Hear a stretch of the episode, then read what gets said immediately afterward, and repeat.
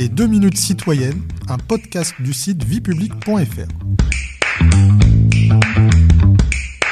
Bonjour, je m'appelle Bertrand, je suis rédacteur à viepublic.fr et je vais vous expliquer ce qu'est la citoyenneté européenne.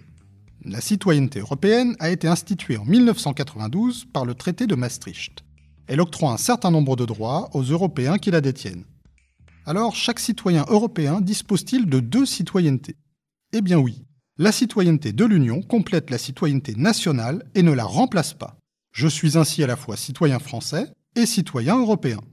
Mais alors peut-on être citoyen européen sans être citoyen d'un État membre? Non, il faut obligatoirement être citoyen d'un État membre pour être citoyen européen.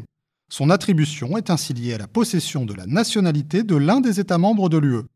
Les résidents extra-communautaires, donc d'origine non européenne, vivant dans les pays de l'UE, ne peuvent accéder à la citoyenneté européenne que s'ils obtiennent la nationalité de l'un des États membres. Les citoyens européens peuvent-ils voter dans un autre État membre?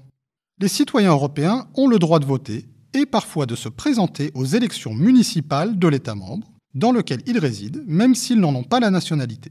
Des particularités existent toutefois selon les États. En France, les citoyens européens résidents ne peuvent pas être élus à des fonctions exécutives, comme par exemple être maire ou adjoint au maire. De quel autre droit bénéficient les citoyens européens? La citoyenneté européenne confère les droits de circuler et séjourner librement sur les territoires des États membres, d'être protégés de discrimination fondée sur leur nationalité, d'être aidés par l'ambassade ou le consulat d'un autre État membre lorsqu'ils se trouvent à l'extérieur de l'Union, dans un lieu où leur propre pays ne dispose ni d'ambassade ni de consulat. Par ailleurs, tout citoyen européen dispose du droit de saisir le médiateur de l'UE pour dénoncer un acte de mauvaise administration d'une institution européenne.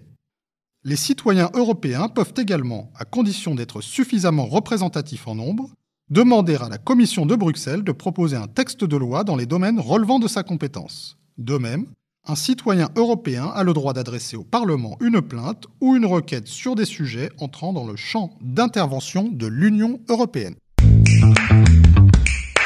Vous pouvez réécouter ce podcast et toutes nos séries sur vos plateformes préférées et notre chaîne YouTube. N'hésitez pas à vous y abonner. Et pour en savoir plus, rendez-vous sur notre site internet viepublic.fr et nos réseaux sociaux. On se retrouve très bientôt. Au revoir à tous.